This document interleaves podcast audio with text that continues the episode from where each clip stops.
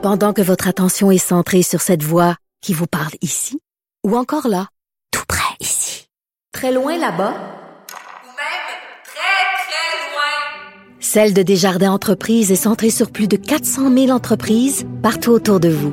Depuis plus de 120 ans, nos équipes dédiées accompagnent les entrepreneurs d'ici à chaque étape pour qu'ils puissent rester centrés sur ce qui compte, la croissance de leur entreprise. Avocat à la barre. Alors, je procède à la lecture du verdict. Avec François-David Bernier.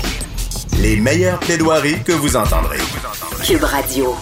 Au Canada, il y a une loi sur euh, la- les langues officielles. On sait qu'en ce moment, il y a la ministre Joly, là, il y a un projet, on travaille à, à- à l'améliorer, à la changer, à l'actualiser. Euh, par contre, on se rend compte dans, dans- dans ce processus là, que l'Acadie du Nouveau-Brunswick serait la grande oubliée de la réforme linguistique de la ministre. Et euh, on, voudrait, parce qu'on sait, hein, il, y a, des statuts qui sont reconnus euh, par le, bon, exemple au Québec, il y a deux langues officielles, donc il y a un impact sur toutes euh, euh, les, les- commerces. Et, donc, il y, a, tout cet élément-là de langue officielle. Et dans ce, ce processus-là, on aurait oublié l'Acadie. On en parle avec M. Alexandre Cédric Doucet, qui est président de la Société de l'Acadie du Nouveau-Brunswick. Bonjour. Bonjour. Pouvez-vous euh, nous mettre en contexte un peu qu'est-ce qui se passe en ce moment? On veut réformer la loi sur les langues officielles, mais euh, il y a des éléments là, qui ne font pas votre affaire dans cette réforme. là. Effectivement, je pense que pour euh, expliquer le sujet qui est un peu un peu complexe, je pense qu'il faut quand même donner un aperçu historique du, du dossier. Donc nous autres euh, à la SND en 2016, on, on a déposé un mémoire euh, qui, qui est intitulé euh, Reconnaissons enfin la spécificité du Nouveau-Brunswick dans la loi sur les langues officielles au Comité permanent sénatorial des langues officielles.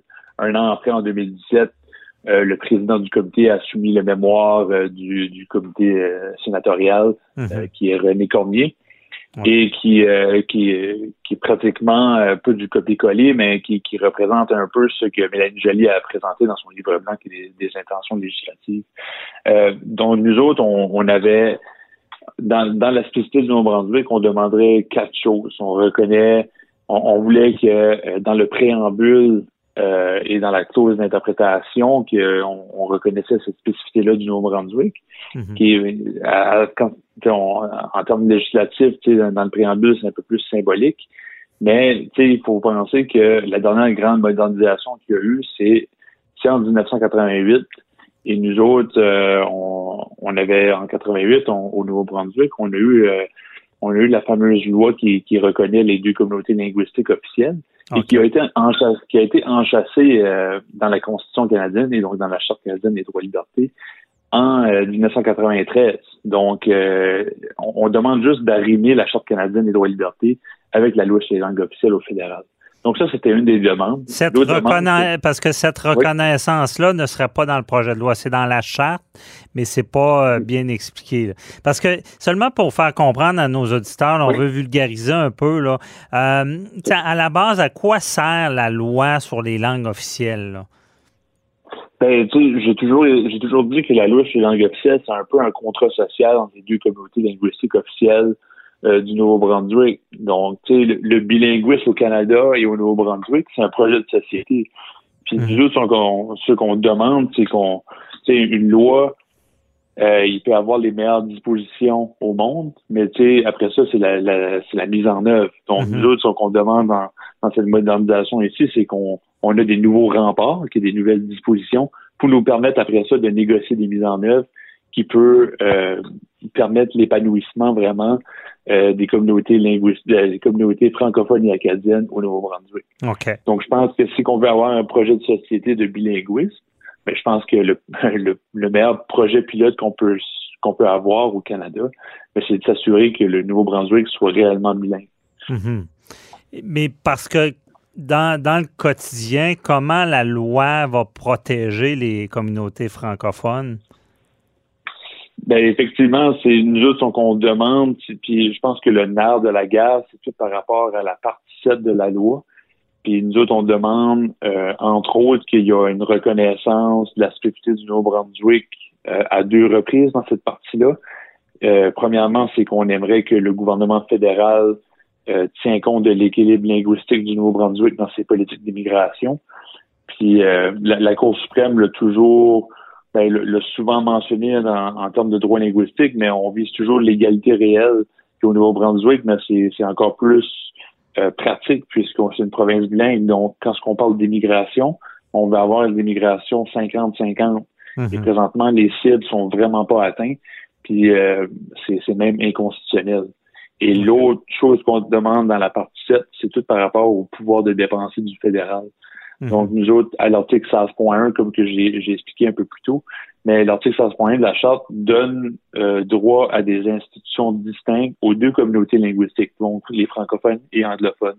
Donc, quand on parle que euh, à la partie 7 de la loi sur les langues officielles qu'on veut avoir une reconnaissance du Nouveau-Brunswick, ben, c'est qu'on veut que, par son pouvoir de dépenser, le fédéral subventionne des institutions telles que la petite enfance et euh, des institutions postsecondaires qu'on a, comme l'Université de Moncton. Mm-hmm. OK. Je comprends. Et euh, est-ce que le, comment va le processus? Est-ce que vous sentez un écoute là-dessus? Ou? Ben, la raison qu'on a sorti, c'est que lorsqu'on regarde des livres blancs, il y, a un, vouloir par euh, la ministre Jolie de reconnaître euh, la dynamique de la spécificité du Nouveau-Brunswick. Mais nous autres, on pose des questions depuis plus d'une semaine parce que le nerf de la guerre, pour nous autres, c'est bien beau de le reconnaître, mais il, faut, il faut le spécifier où ce sera dans la loi. Mmh. Et on pose des questions depuis une semaine, puis on n'a pas de réponse, puis nous, ça nous inquiète. Parce que la dernière chose qu'on aimerait, c'est, on, aime mieux prévenir que guérir. Donc, on, aime mieux donner des avertissements tout de suite que quand il y a un projet de loi, que là, on doit lobbyer les différents partis, puis c'est moins certain. Fait que là, avant qu'il y ait un projet de loi décrit, on, on aime mieux donner un avertissement que ça soit reconnu. Mm-hmm. Et euh, en général, est-ce que vous vous sentez oublié comme communauté francophone? Est-ce que euh, si on compare, ben, au Québec, euh, bon, on sait, dans le fond, au Canada, il y a deux provinces qui sont bilingues officiellement. Il y a le Québec, le Nouveau-Brunswick. Ben, on est oublié dans un certain sens. Évidemment, on a entendu les, les, demandes du gouvernement québécois par rapport à, la loi sur les langues officielles par M. Legault. Euh, mais malheureusement, on n'a pas de on n'a pas de François Legault qui est à la tête du Nouveau-Brunswick.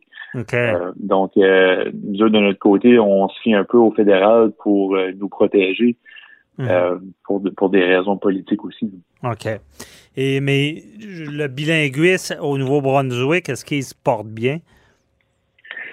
Oui non. Tu sais, si, on demande la question aux communautés linguistiques minoritaires en dehors du Québec, en dehors du Nouveau-Brunswick, si au Nouveau-Brunswick ça va bien, ben, ils vont dire ben oui, mais ils ont un statut bilingue. Mais dans sur le terrain, c'est autre chose. Euh, oui, on, on a quand même placé des bonnes, euh, on a des dispositions législatives qui nous aident, mais euh, la, mise en œuvre est très difficile à voir, puis la volonté politique est rarement là. Mmh. Peu importe que ce soit un gouvernement libéral ou progressiste conservateur, c'est toujours vraiment difficile dans la mise en œuvre. Donc là, présentement, on a une modernisation de la loi sur les langues officielles au fédéral, mais on a aussi une révision, nous autres, au Nouveau-Brunswick, de la loi. Fait que, euh, mettons qu'on est très occupé présentement, mm-hmm. mais euh, on, fait que présentement, c'est un peu euh, des, un terrain mini. OK. Parce que je pense à Montréal. Montréal, il y a certainement beaucoup de gens disent, affirment qu'il y a, que le français prend du recul par rapport à l'anglais. Euh, est-ce qu'au Nouveau-Brunswick, c'est cette inquiétude-là que vous avez? Bien, on a toujours cette inquiétude-là. Là, il y, a justement une, étude qui est sortie, je pense, c'est deux semaines passées au Nouveau-Brunswick. Il commence à avoir des signes très inquiétants euh, par rapport à la désintégration du français au Nouveau-Brunswick. Donc, je pense qu'il faut vraiment être aux aguets. Puis, au niveau démographique, euh, les, les, francophones, les Acadiens ça, se passe bien, mais on a toujours un décalage par rapport aux anglophones. Mhm. Je pense que nous autres, le, point important qui, qui risque d'être un, un, point vraiment crucial pour nos communautés, ça va être l'immigration. C'est de s'assurer qu'on on aille chercher des immigrants francophones et que ça soit vraiment égal euh, à la communauté anglophone pour qu'on ait une pérennité. Parce qu'en ce moment, vous n'avez aucun contrôle là-dessus. Là. Non, c'est ça exactement. la mise en œuvre de, la charte ou de la loi euh, n'a pas vraiment lieu. Fait qu'on doit toujours se battre avec les gouvernements puis les, avertir euh, qu'ils mhm. font mal leur job. OK. Et euh, au niveau scolaire, est-ce qu'il y a, cette volonté-là de, que, les deux langues soient, soient mis de l'avant? Est-ce qu'il y a des protections pour le français, comme il y a au Québec un peu? Ben, au, niveau scolaire, euh, tu sais, au, niveau des, écoles francophones, je pense que c'est toujours, évidemment, c'est pas dans mon champ d'expertise, puis c'est pas dans les dossiers que je travaille au quotidien, mm-hmm. mais euh, je pense que les écoles francophones et acadiennes se, portent quand même assez bien. Euh, et, évidemment, je pense qu'on pourrait faire une meilleure application de l'article 23 au niveau de la gestion, puis au niveau des, des, des infrastructures. Euh, mais je pense que ça, ça, ça va avoir lieu dans les prochaines années. Je pense que aussi l'un des un des plus gros problèmes qu'on a, c'est au niveau de l'immersion française. Mhm. Euh, on serait supposé d'être un exemple au niveau du Canada sur euh, notre gestion de, de l'immersion. Et je pense qu'on a un des pires. Le, niveau de succès qu'on a est, est sincèrement atroce. Donc, je pense que puis là, notre gouvernement présentement, heureusement, a un vouloir d'améliorer l'immersion française. Mhm. je comprends. En tout cas, on, vous souhaite euh, d'être entendu et que ça, ça, aille dans le bon sens. Euh, merci beaucoup, euh, M. Alexandre Cédric Doucet, c'est le président de la Société de l'Acadie du Nouveau-Brunswick. Bonne journée. Merci beaucoup pour l'invitation. Bonne journée à toi aussi. Au revoir.